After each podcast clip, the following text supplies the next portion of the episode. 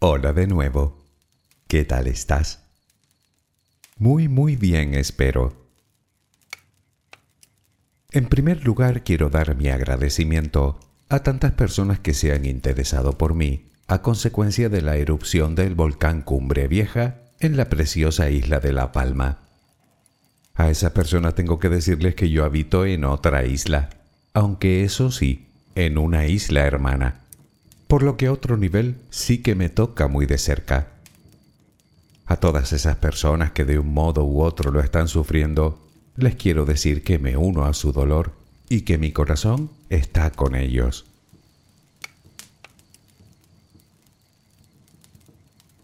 Hoy hablaremos de algo que tiene que ver bastante precisamente con lo que está ocurriendo en La Palma. Bueno, no a esa escala, por supuesto, sino a una muchísimo mayor. Puede que nos resulte un tema algo inquietante, pero reflexionándolo en profundidad, creo también que es muy interesante y revelador. Las extinciones masivas. Seguro que has oído o has leído algo sobre ellas. Son eventos catastróficos capaces de acabar con una parte importante de la vida en el planeta.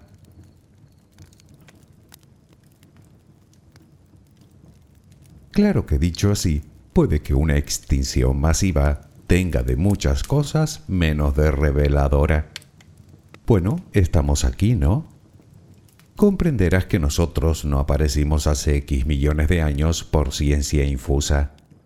Procedemos de un primer mamífero, que evolucionó de un reptil, que a su vez evolucionó de un pez, que a su vez evolucionó de un grupo de bacterias que nadie sabe cómo ni por qué, un día decidieron unirse en una colonia.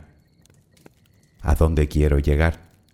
Pues que tu línea evolutiva, como la mía, como la de todo el mundo, se extiende ininterrumpidamente desde el comienzo mismo de la vida en el planeta. Si solo uno de tus ancestros o de los míos, de los millones y millones que tenemos desde el comienzo de los tiempos, por alguna razón no hubiera sobrevivido, tú o yo o los dos no estaríamos aquí. Decir que es una casualidad afortunada, desde mi punto de vista, es quedarse corto. Hablamos de una probabilidad entre miles de millones, si no más.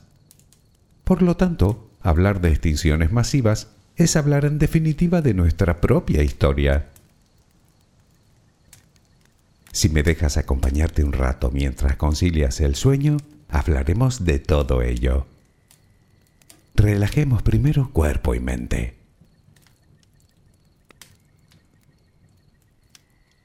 Adquiere la posición que prefieras para dormir. Lo importante es que estés cómoda o cómodo.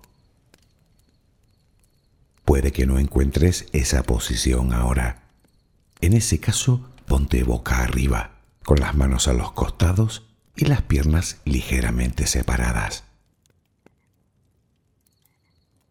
Relaja los párpados. Intenta que no haya tensión en ellos. Primero realizaremos dos o tres respiraciones profundas, tomando el aire por la nariz y soltándolo por la boca hincha los pulmones y vacíalos. Inspira y suéltalo.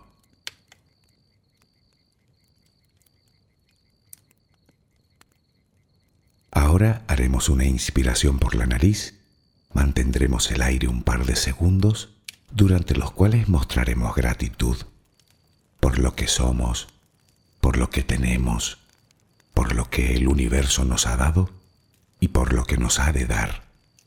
Luego suelta el aire también por la nariz. Repítelo dos o tres veces más. Cada vez que exhalas, notas cómo te vas vaciando de todo lo malo y negativo de tu vida y tu cuerpo se va relajando más y más. Inspira Retén el aire y suéltalo. Deja que salga todo lo que te contamina. Inspira y suéltalo. Sigue respirando tranquila y acompasadamente. Intenta hacer la respiración abdominal, dejando que sea el estómago lo que se balancee con cada respiración. Inspira y suelta, sin forzarlo. Inspira y suelta.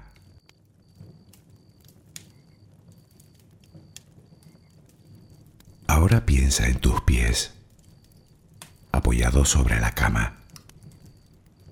Notas cómo se van relajando cada vez más. El pie derecho, el pie izquierdo. Ambos quedan totalmente relajados. Centra tu atención en las piernas, desde los tobillos hasta los muslos. Siente como todos los músculos se van relajando.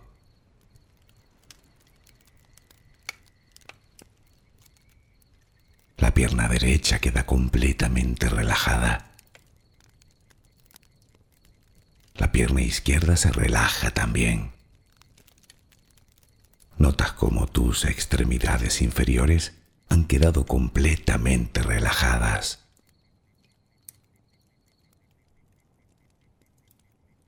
Toma conciencia de tu cadera. Nota cómo se va relajando también. Se relajan los glúteos. Notas el peso de toda la zona.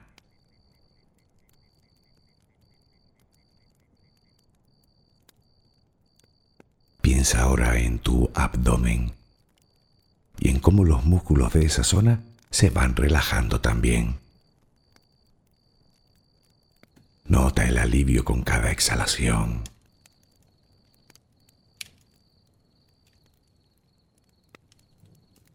Piensa ahora en tu pecho.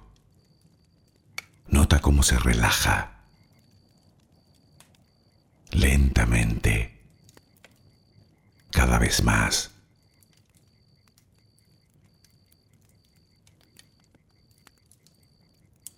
Centra tu pensamiento ahora en tu espalda y en todos los músculos que la cubren, desde la cadera hasta el cuello. Sientes como poco a poco se van relajando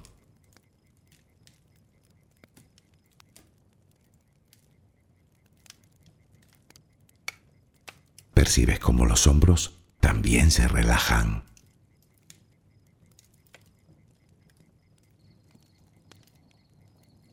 Brazo y antebrazo derecho, tu mano derecha,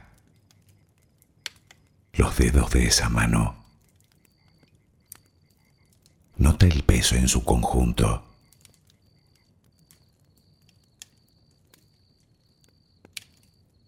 tu brazo y antebrazo izquierdo, tu mano izquierda, los dedos de esa mano. Nota el peso.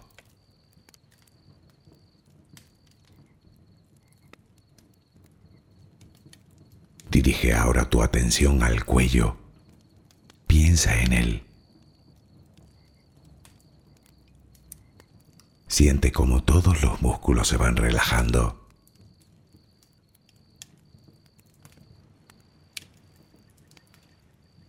Tu mandíbula. Tus mejillas. Tus párpados. Tu frente.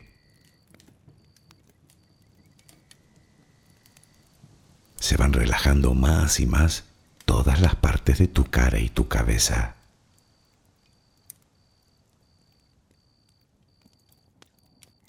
A cada instante sientes como tu cuerpo se va relajando más y más.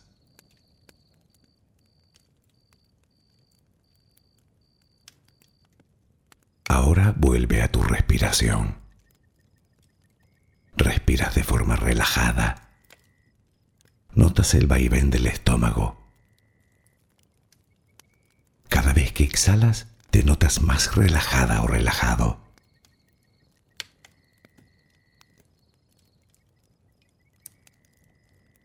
Ahora frente a ti aparece una luz. Mírala. Está ahí. Es como si viniera de todos lados. Es una luz muy bella y tranquilizadora. Ella quiere llegar hasta ti y tú la dejas porque sabes que esa luz es amor.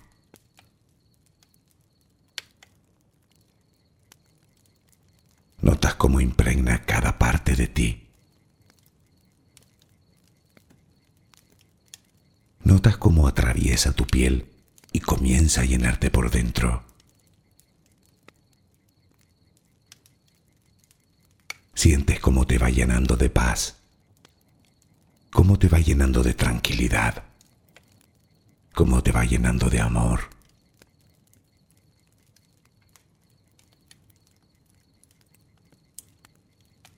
Poco a poco va desapareciendo de ti todo rastro de preocupación. Poco a poco, cada rincón oscuro de tu cuerpo se va llenando de esa suave luz. Sientes cómo te va purificando por dentro y por fuera.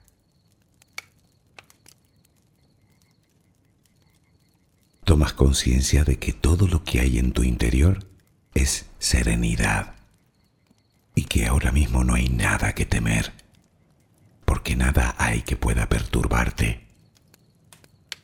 Tal es el poder de esa luz.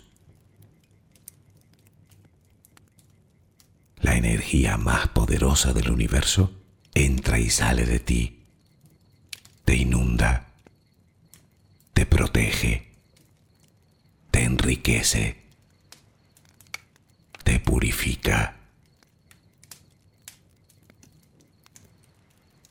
Intenta permanecer en esa sensación de paz, en ese baño de luz.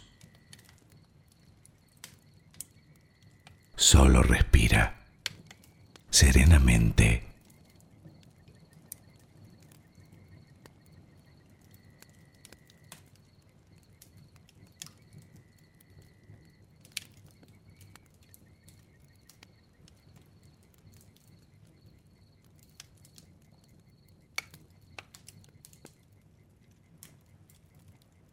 Más del 95% de todas las especies que una vez hollaran este planeta, tanto en el mar como en la tierra, se han extinguido. Es verdad que muchas de ellas simplemente evolucionaron, readaptándose y dando lugar a nuevas especies. De hecho, todas las que existen hoy. Sin embargo, muchas otras desaparecieron sin dejar descendiente alguno, cercenando así su rama evolutiva. Y eso de las que tenemos conocimiento. Imagina la de especies que habrán desaparecido de las que ni siquiera tenemos noticias. Los motivos han sido muchísimos. Competencia entre especies, cambios climáticos, epidemias, cambios en el nivel del mar, eventos astronómicos, vulcanismo,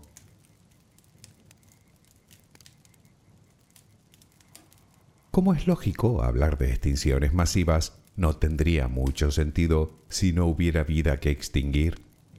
Por lo tanto, todas ellas han tenido lugar durante el llamado eón fanerozoico. El eón fanerozoico es el periodo de tiempo comprendido desde que existe vida compleja hace unos más menos 542 millones de años hasta nuestros días. El término deriva del griego y viene a significar algo así como vida visible. En todo ese tiempo, la vida en la Tierra ha estado varias veces al borde de su desaparición. Obviamente eso no significa que antes no se sucedieran cataclismos en nuestro planeta, solo que antes de ese periodo la única vida existente eran bacterias.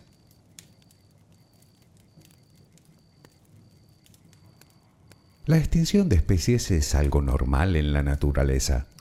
Por término medio, desaparecen entre dos y cinco familias biológicas, vertebrados e invertebrados, cada millón de años. Sin embargo, de vez en cuando tiene lugar una extinción masiva. Se trata de un tipo de extinción en la cual desaparecen sin dejar descendencia un mínimo del 10% de las especies durante solo un año o un mínimo del 50% en un periodo comprendido entre 1 y 3 millones y medio de años. En la Tierra se han sucedido varias extinciones masivas. ¿Cuántas? Buena pregunta. Hasta hace nada pensábamos que eran cinco, pero recientemente un estudio ha revelado que podrían ser seis. Los motivos no están claros en todos los casos. De hecho, en la mayoría, si no en todos, más parece que sean una concatenación de sucesos.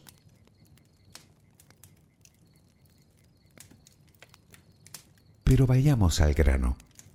La primera extinción masiva de la que se tienen registros recibe el nombre de extinción del ordovícico silúrico.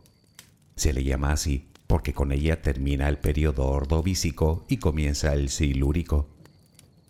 Ocurrió hace más o menos unos 445 millones de años y se estima que duró entre medio millón y un millón de años. Por aquella época toda la vida existente en nuestro planeta se concentraba en mares y océanos y estaba compuesta por trilobites, cefalópodos, moluscos bivalvos, primeros peces vertebrados, medusas, etc. Por lo tanto, fueron únicamente las criaturas marinas las que sufrieron esta extinción.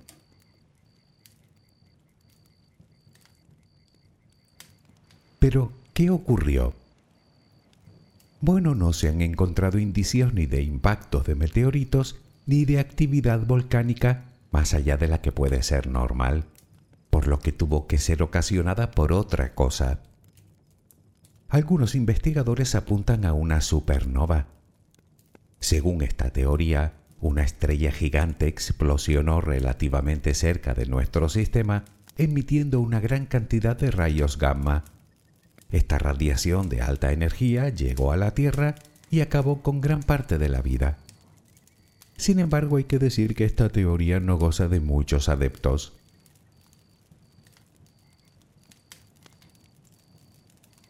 La mayoría de científicos apuntan no a una, sino a dos extinciones masivas que se sucedieron. Digamos que se produjo una extinción en dos fases. Por aquel entonces toda la Tierra firme permanecía unida en un supercontinente, Gondwana, el movimiento de las placas tectónicas desplazó toda esa masa de tierra hacia el polo sur, creando una descomunal glaciación que convirtió el planeta en una auténtica bola de nieve. Como consecuencia de ello, el nivel de los mares descendió considerablemente y de manera muy brusca, lo que ocasionó no solo los cambios en las corrientes y en la circulación de nutrientes, sino que propició además una importante disminución de oxígeno en el agua. Las especies comenzaron a desaparecer descontroladamente. Sin embargo, para los supervivientes aún no se había acabado. Entre 500.000 y un millón de años más tarde, la glaciación finalizó, elevando de nuevo el nivel del mar, pero esta vez con agua dulce, debido al deshielo de los glaciares lo que vino a ocasionar una nueva extinción. Como se suele decir, lloviendo sobre mojado. El resultado final de la extinción del ordovícico silúrico fue la desaparición de en torno al 85% de todos los seres vivos. Y aún así parece ser que ni siquiera fue la más devastadora.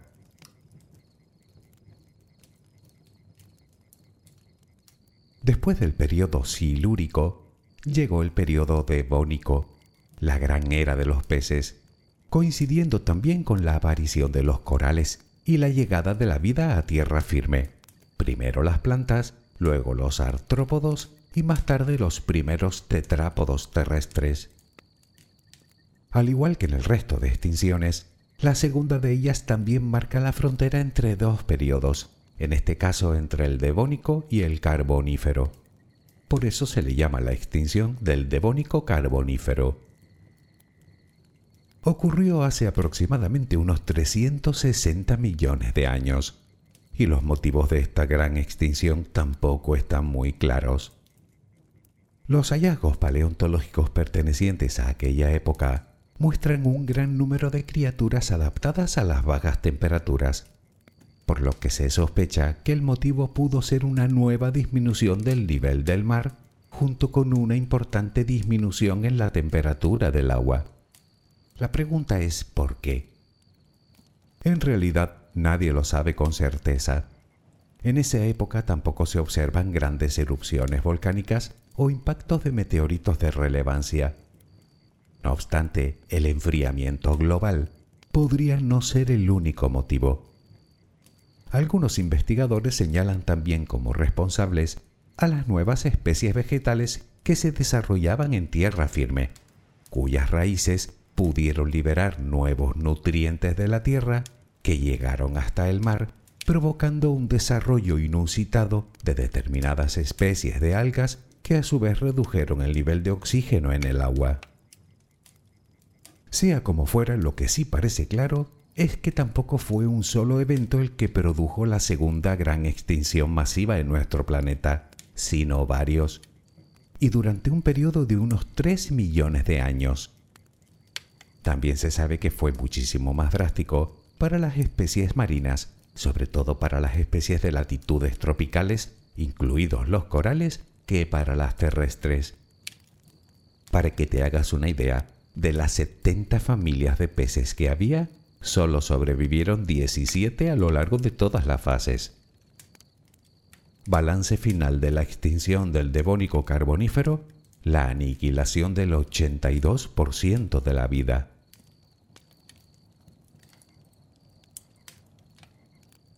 La tercera gran extinción masiva fue sin duda la peor de todas.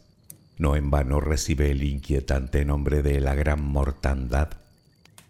Hablamos de la extinción del Pérmico Triásico, también marcando frontera entre ambos periodos, hace unos 250 millones de años. Durante el Pérmico, la vida siguió desarrollándose, expandiéndose y diversificándose, tanto en el mar como en tierra firme. Fue en ese periodo cuando aparecieron los grandes anfibios y reptiles. Pero justo cuando la vida parece haberse consolidado en el planeta, la naturaleza tenía reservado otro gran revés al desarrollo biológico.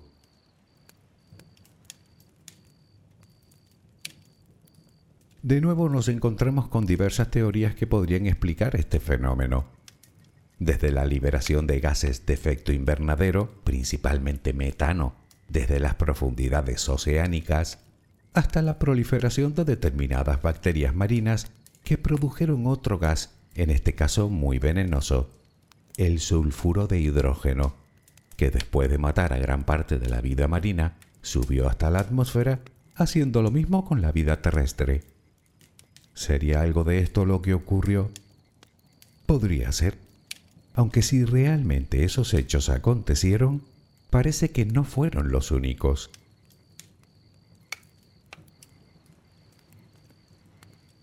Las investigaciones apuntan a un meteorito de gran tamaño que impactó contra la Antártida. Dicho impacto pudo producir una gran onda sísmica que se desplazó hasta el otro extremo del planeta, hasta el norte de Rusia, donde produjo la que podría ser la mayor erupción volcánica de los últimos 500 millones de años. El lugar se conoce como las trampas de Siberia. Los flujos de basalto duraron miles de años, millones de metros cúbicos de lava que cubrieron en torno a los 2 millones de kilómetros cuadrados de superficie. Obviamente lo único que liberó la actividad volcánica no fue solo lava, sino billones con B de toneladas de gases, tanto de efecto invernadero como venenosos. Tal es el caso del dióxido de azufre, que al contacto con el agua da como resultado un ácido, el ácido sulfúrico. Pues ese y otros ácidos fue lo que llovió durante miles de años, quemando todo lo que encontraba a su paso, plantas y animales. Si a eso le sumas la ceniza tóxica que cayó por todo el mundo, el calentamiento global masivo y la disminución de oxígeno en el mar, tenemos como resultado la desaparición del 90% de todas las especies marinas y el 70% de todos los vertebrados terrestres.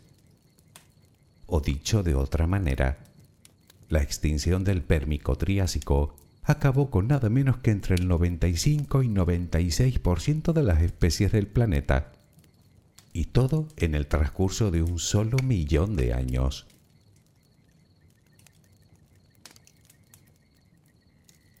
La gran extinción del Pérmico Triásico dejó al mundo muy maltrecho. No quedaban muchas especies para repoblarlo. Pero afortunadamente la vida es tenaz. Algunos reptiles sobrevivieron y evolucionaron, dando lugar a los dinosaurios por un lado y a los primeros mamíferos por otro. Sin embargo, un reciente estudio ha revelado que los dinosaurios no terminaron de prosperar exactamente después de la gran mortandad. De hecho, la gran era de los dinosaurios comenzó después de una cuarta extinción de la que hasta ahora no sabíamos nada. Sucedió hace unos 223 millones de años y al evento se le denomina episodio pluvial carniano. El motivo de esta nueva extinción serían grandes erupciones volcánicas al oeste de Canadá. Esto propició un gran calentamiento global que aumentó las precipitaciones en un episodio húmedo que duró nada menos que un millón de años. Se perdió gran parte de la biodiversidad, tanto en tierra como en el mar. Parece ser que en torno a un 60%. Sin embargo, este periodo húmedo fomentó el crecimiento de la vida vegetal y se formaron los primeros bosques de coníferas modernas. Fue a partir de aquí cuando nuevos grupos de animales tomarían el control absoluto. Nos referimos ahora sí a los dinosaurios.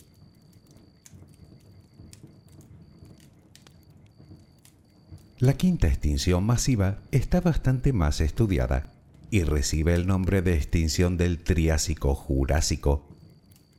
Como podrás imaginar, sucedió justo entre ambos periodos, hace unos 210 millones de años. Existen también varias teorías, entre las que se incluyen el impacto de meteoritos, aunque en este caso parece que el detonante principal fue la fragmentación del supercontinente Pangea, que provocó numerosas erupciones masivas por todo el globo y que en el transcurso de un millón de años acabaron con el 76% de todas las especies de seres vivos, tanto en el mar como en tierra firme. Cuando finalizó, los supervivientes comenzaron a extenderse por todos los rincones del mundo, en muchos casos evolucionando de forma diferente.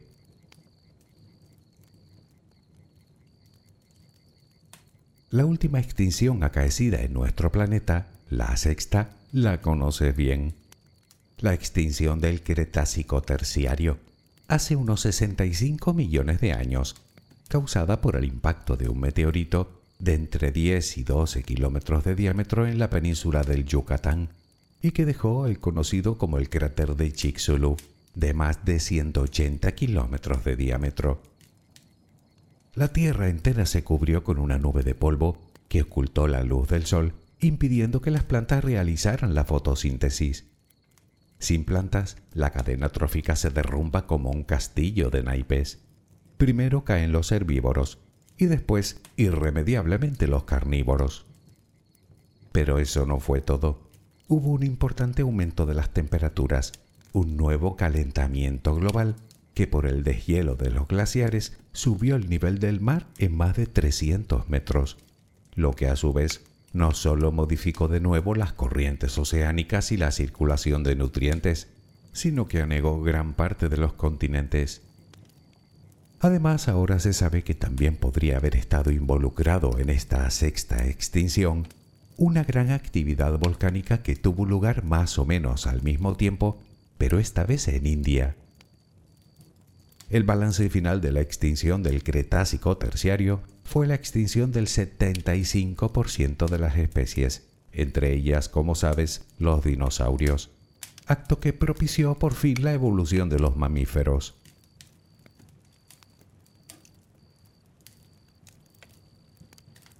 En resumen, la vida ha estado, al menos que sepamos, seis veces a punto de extinguirse en nuestro planeta en los últimos 542 millones de años. ¿Qué hubiese pasado si solo una de ellas no hubiera tenido lugar? Por ejemplo, ¿qué habría ocurrido si el meteorito que acabó con los dinosaurios no hubiera impactado contra la Tierra? Bueno, es algo que probablemente nunca sabremos. Tal vez hoy el mundo pertenecería a los descendientes de aquellas primitivas especies. Aunque lo verdaderamente inquietante de todo esto no es que hubiera pasado sí, sino cuándo ocurrirá la siguiente, porque ocurrirá. Claro, si antes no la propiciamos nosotros.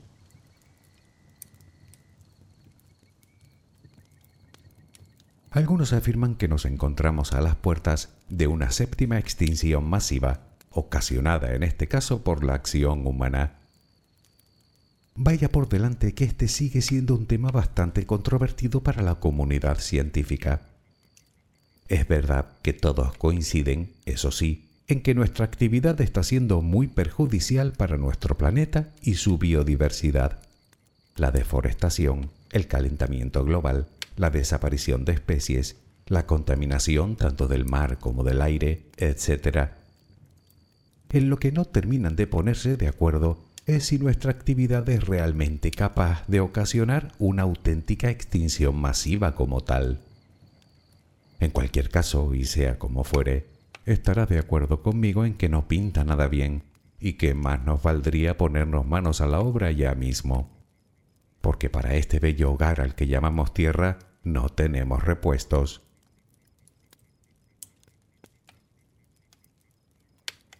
Pero no me quiero despedir con un mensaje negativo, que ya los tenemos a montones, sino todo lo contrario, con uno que te haga tomar conciencia de lo que eres, de quién eres. Un ser completa y absolutamente único. A falta de una palabra mejor, un milagro. Te lo he repetido mil veces, o casi, y te aseguro que no tiene nada que ver con filosofía, ni con esoterismo, ni con creencia religiosa alguna es literalmente cierto. Y si no, piénsalo detenidamente. Visto lo visto, las probabilidades de que tú y yo estemos aquí son tan remotas que resulta sorprendente.